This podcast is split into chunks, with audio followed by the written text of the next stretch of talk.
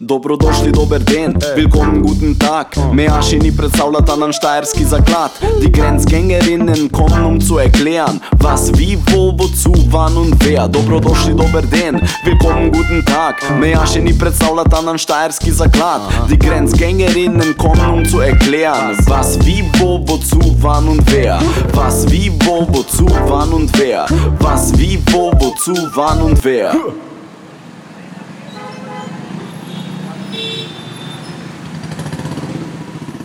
Graz ist die zweitgrößte Stadt Österreichs und die Hauptstadt der Steiermark mit etwa 300.000 Einwohnern und 17 Bezirken. In der Steiermark gibt es keine annähernd so große Stadt. Dobro, mama, knjigo lahko bereš tudi doma.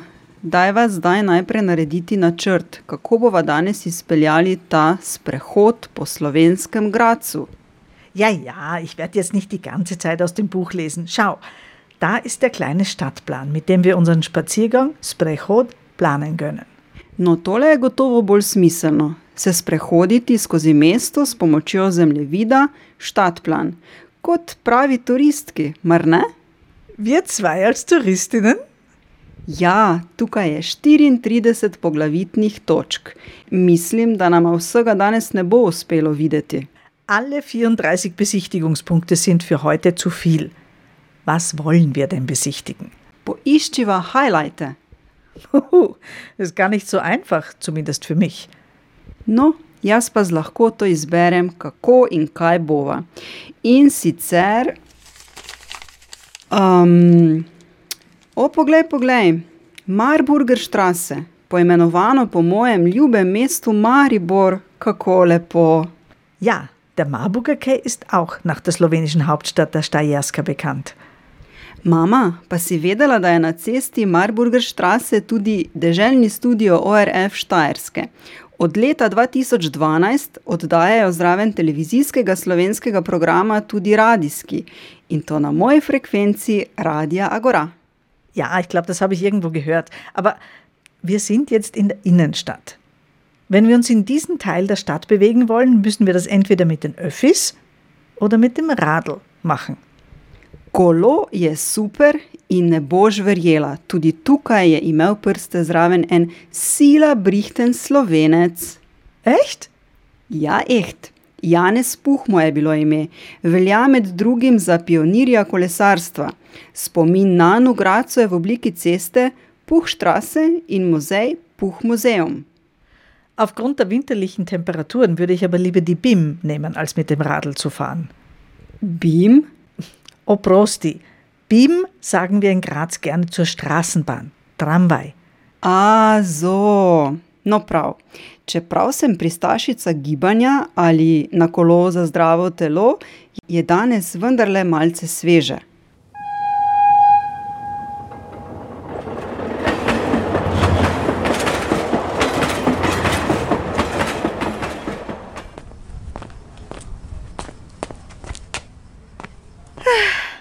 Ich finde die Architektur der Grazer Altstadt einfach wunderschön.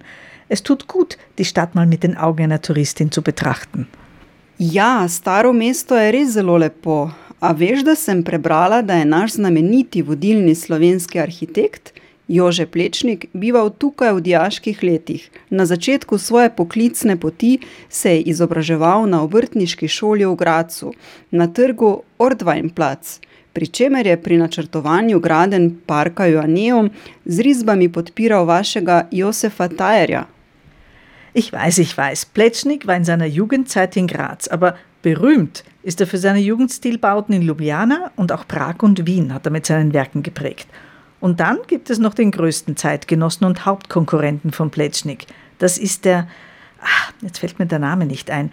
Ich weiß, er war aus der slowenisch-italienischen Grenzregion. Irgendwas mit F. Max Fabiani.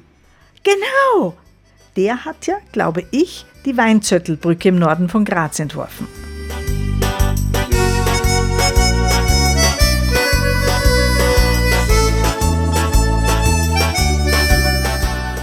Lo sai che i papaveri sono alti, alti, alti e tu sei piccolina e tu sei piccolina. Lo sai che i papaveri sono alti, alti, alti, sei nata paperina, che cosa ci vuoi fare?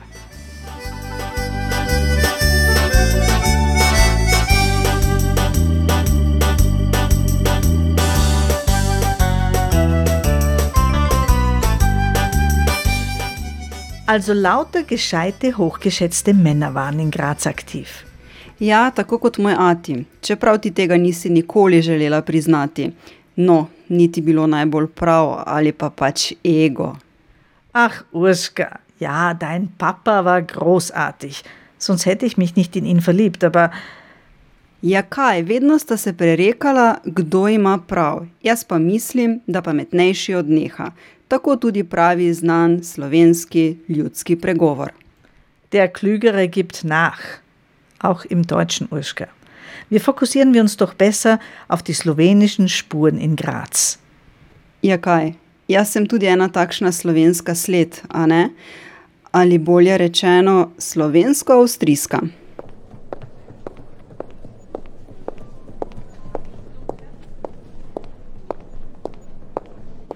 Oglej, kakšno naključje, sva na Merangase pravličnih sedem. Tukaj na univerzi Karla in Franca domuje inštitut za slavistiko. Mislim, da bi ti prav prišel kakšen obisk, če ne drugega, da spoznaš prijazne slovenke, ki tukaj opravljajo svoje delo. Du, ich bemühe mich sehr, Slowenisch zu lernen. Se potrudim. Ein Slowenisch-Studium gehe ich jetzt aber nicht mehr an, aber mir fällt auf, wo sind denn die großartigen Sloweninnen in Graz? Slovenke? Ja, ena izmed pomembnejših je Josipina Turnograjska, slovenska umetnica. Velja za prvo slovensko pisateljico s 38 ohranjenimi besedili. Poleg tega je komponirala več skladb za klavir in pesmi, od katerih so leta 1851 eno izvedli tukaj v Gracu. Lahko jo obiščeva, če želiš. Lebt noch? Kennst du sie? Du hörst nicht zu. 1851, ne 1951. Ups, oprosti. Vielleicht treffen wir einen Geist. Lahko kupiva cvetje in ga položiva na njen grob na pokopališču Leonhard Friedhof. Ja, das machen wir. Bringen wir Josipina ein paar Blumen. Jesen je lepa, kaj si žalosten, ko z lipe lahek list odplava. Prozoren v soncu odleti sproščen, zlato rumen v zamaknjenosti zadnjega pozdrava. Slovo je vse, v poletu lastovke zbeži spomin v daljavo med spomine. Slovo je vse, nekdo, ki mimo gre, se še ozre. Bil ti je brat, a v množico izgine. Ich hab's nicht ganz verstanden. Aber war das jetzt ein Gedicht, Pessem, von dir? Nein, das ist von Lili Novi, še ene pomembne slovenke, pesnice, dichterin, ki je med drugim prevedla nemške pesmi Franceta Prešerna. Rodila se je v ulici Klostervizgase 41, bila je pa tudi Pazi. Pazi to, ustanoviteljica kulturno-kritičnega kluba Lenuhov pod imenom Liga Lepe Lenobe. Sie muss eine coole Frau gewesen sein. Übersetzt deutsche Gedichte von Prescheren ins Slowenische und gründet die Liga der schönen Faulheit. Dem Club würde ich sofort beitreten. Mama, a veš, da mnogi Lenovo zamenjujejo s prokrastinacijo ali povedano drugače, odlašajo z zaključevanjem dela. Ampak to ne zato, ker bi bili leni, temveč ker so v ozadju nepredelana čustva in potem se to razvije v anksioznost ali druge vrste duševnih težav. Und wieder ein kleiner psychoanalytischer Exkurs meiner blitzgescheiten Tochter. Scherz beiseite, du hast schon recht, dein Vater war gescheit. Barmeten. Aber wie soll ich sagen? Ich glaube, du übertriffst deinen Lehrmeister. Mhm, danke für das Kompliment. Ach ja, was für ein wunderbarer Tag. Der Jänner ist bald zu Ende und die Tage werden immer länger. Ja, saj res, in potem pride Prešernov dan, kulturni praznik. V Sloveniji ga obeležujemo 8. februarja. To je dan, ko se bere Prešernova poezija v vseh možnih oblikah.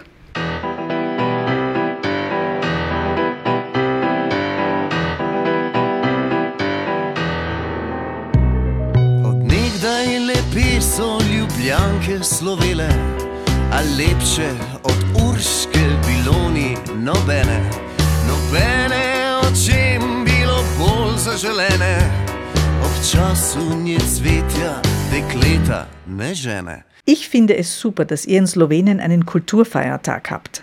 Das gibt es in Österreich nicht. Und Franze Prescheren, dem der Feiertag gewidmet ist, war auch mit Graz verbunden. So steht's im Buch. Res je. Mesto omenja v pesnitvi od železne ceste, v kateri povezuje ljubezenske občutke z dušjem pričakovanja nove železnice, ki so jo v tistem času začeli graditi iz celja proti Ljubljani. Ja, der Bau der Südbahnstrecke war damals was ganz Besonderes. In der fünften Strophe bezeichnet er die Steirerinnen als freundlich. Seveda, kako pa drugače? Vers pa se glasi takole: Ve kranice ste košate, so prijazne štajerke, trz dekleta ima bogate, Dunaj zal oblečene. Ihr Kreinerinnen resch und stark und die Steirerinnen so freundlich mild. Doch in Triest sind die Mädchen reich, in Wien gewandet wie ein Kleid. Na starem so trgu pod lipo zeleno, trobente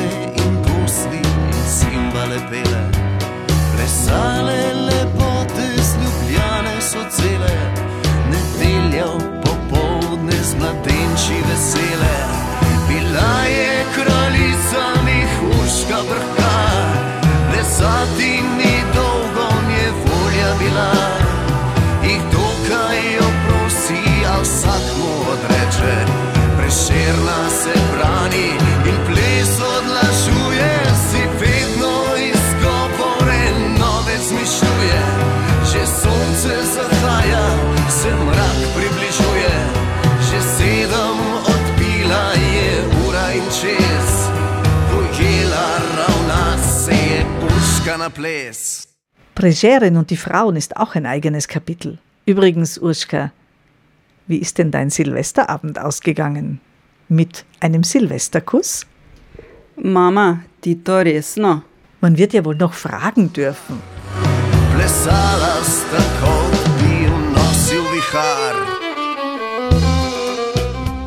Pri tej knjigi Slovenski gradec ne samo, da je pomembna za slovenski narod, najbolj, najbolj od vsega so mi všeč zgodbe. Te so žive. Kaj ti pomaga spomenik, ko te pa več ni? Das Buch ist wirklich ausgezeichnet. Es enthält so viele wichtige Informationen über die Geschichte, die Entwicklung der Stadt, wichtige Persönlichkeiten und so weiter und so fort. Es lohnt sich wirklich, dieses zweisprachige Buch im Regal zu haben. Von einem Besuch der Stadt ganz zu schweigen.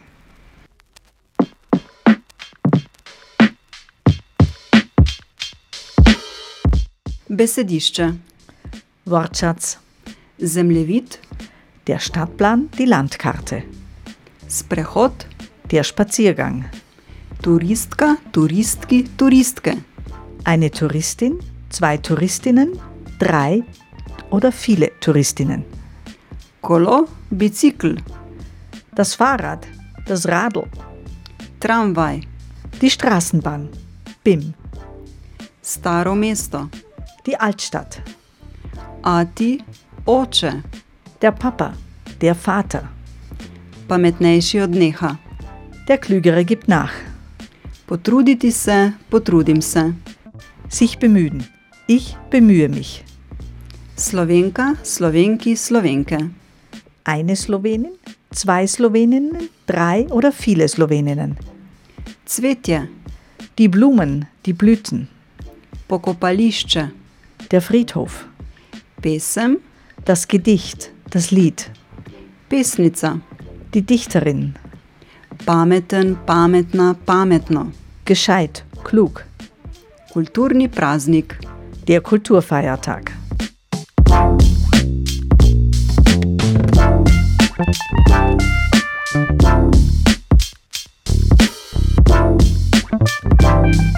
V naslednji epizodi ne zamudite več o večni temi literature in najprijetnejši človeški izkušnji - o ljubezni. Kaj je prava ljubezen in kaj ne, in kako upraviti s praznikom trgovcev, cvetličarjev ali drugače rečeno, Valentinovem. Verpassen Sie in der nächsten Folge nicht das ewige Thema der Literatur und die schönste menschliche Erfahrung, die Liebe. Was ist wahre Liebe und was nicht? Und was hat das alles mit dem Tag der Kaufleute bzw. dem Tag der Floristen oder anders gesagt, dem Valentinstag zu tun?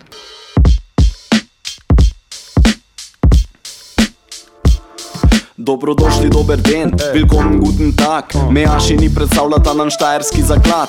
Die Grenzgängerinnen kommen um zu erklären, was wie, wo, wozu, wann und wer. Dobrodošli, dober den, willkommen, guten Tag. Meaši ni predstavljata nam štajerski zaklad. Die Grenzgängerinnen kommen um zu erklären, was wie, wo, wozu, wann und wer. Was wie, wo, wozu, wann und wer. Was wie, wo, wozu, wann und wer.